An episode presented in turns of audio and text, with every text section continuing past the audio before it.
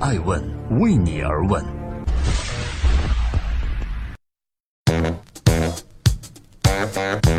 Hello，大家好，欢迎聆听《守候爱问每日人物》。今天是二零一七年二月五日，周日。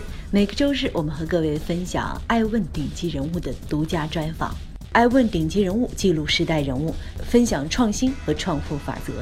今天爱问对话的这位嘉宾，在过去很多年里被称为是中国最会寻找机会的天使投资人。曾经的网络域名时代，他是域名之王；个人站长时代，他是站长之王；而在微博时代，他成了草根牛博之王；移动互联网时代，他成了天使投资之王。他就是蔡文胜。他经常自嘲自己连高中都没毕业，没有文化，普通话也不甚标准，但他的投资风格却深受创业者喜爱。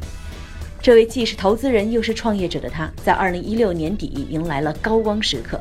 美图公司成为继腾讯之后登陆港股的最大中国互联网公司。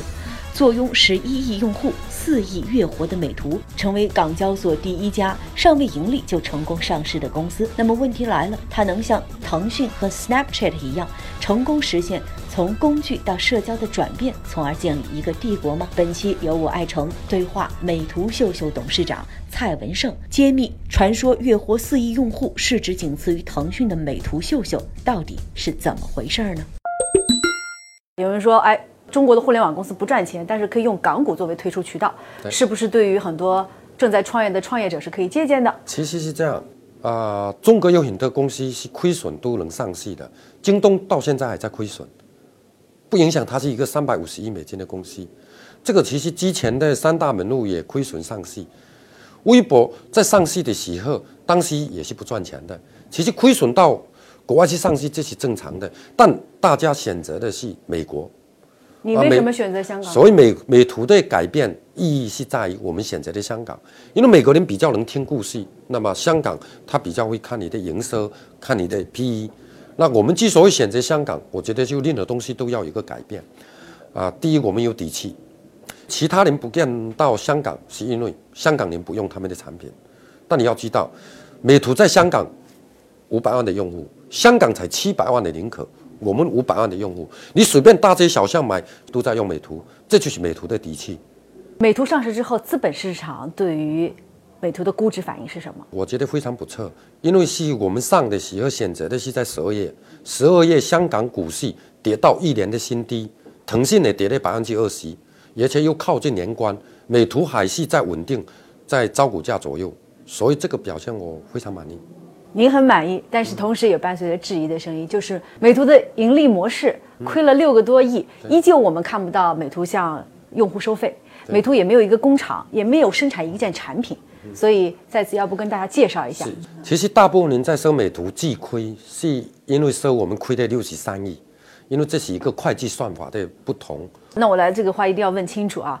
有两种关于美图的质疑，一种质疑呢是美图不赚钱，亏了一点多亿，也就六亿多人民币；还有一种声音呢，美图还是不赚钱，亏了六十三亿人民币。到底美图现在亏多少？我们亏的六十三亿，它是一种会计算法，里面其中有五十几亿，它是一个会计算法，因为香港跟美国的会计准则不一样。如果我是在美国上，我就是亏啊六点八亿；如果在香港，就变成六十三亿。因为它是一个优先股，就当时 VC 投了我，它是一个优先股，那个优先股被当做债务，但如果在我们上市的那一天，这笔债务就消除了。但是你之前披露的财报还是要这样讲。但对于美图来讲，亏六点几亿，我觉得这是一个非常可接受的。那我到底要信哪个数字呢？就是亏一年亏六点八亿啊，一亿美金。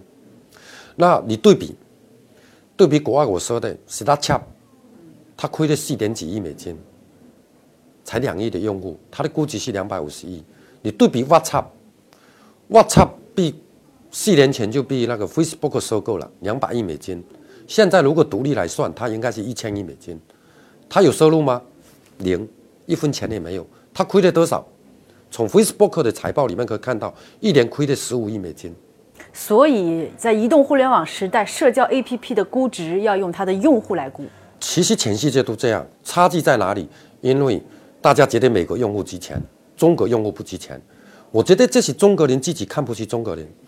你看 Snapchat，它两百五十亿的估值，中国所有的媒体没有一个质疑它亏钱，它亏了四点几亿美金，没有人质疑它不赚钱。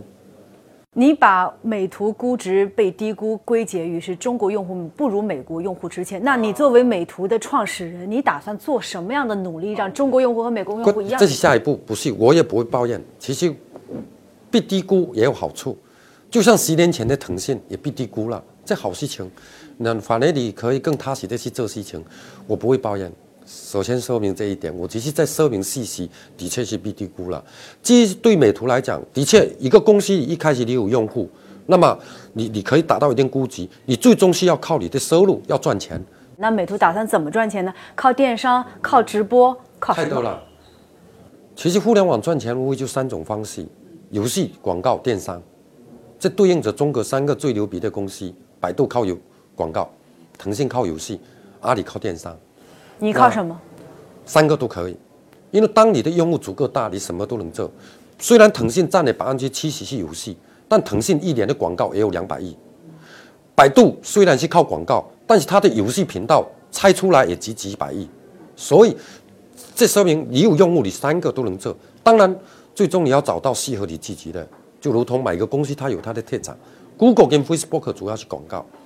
所以对美图来讲，我觉得广告跟电商这两个是我们适合的。那我们接下来也会在这个两个方面发力。但电商我们跟别人不太一样的啊，除了我们可能会建立一个理性的电商平台，因为你知道吗，在中国，百分之七十的购买主力是理人，百分之七十的卖的东西是跟理性相关的商品。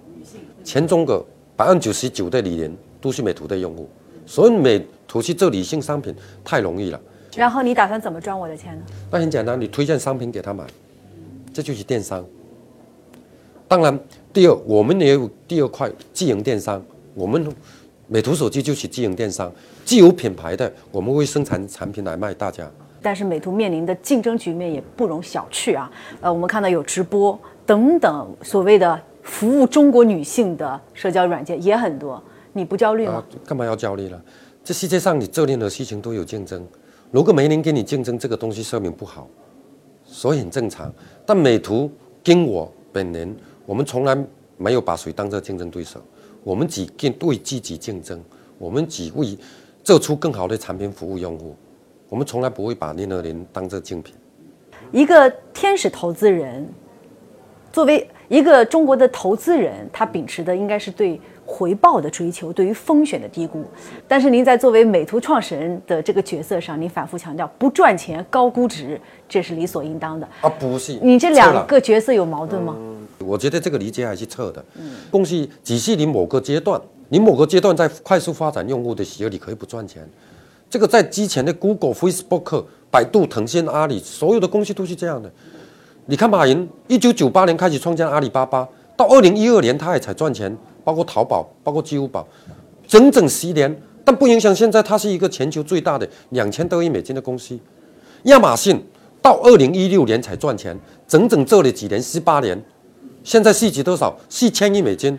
蔡老板把那所有没有赚钱的，以及他们什么时候赚钱，这个数字都如数家珍啊。美图什么时候赚钱？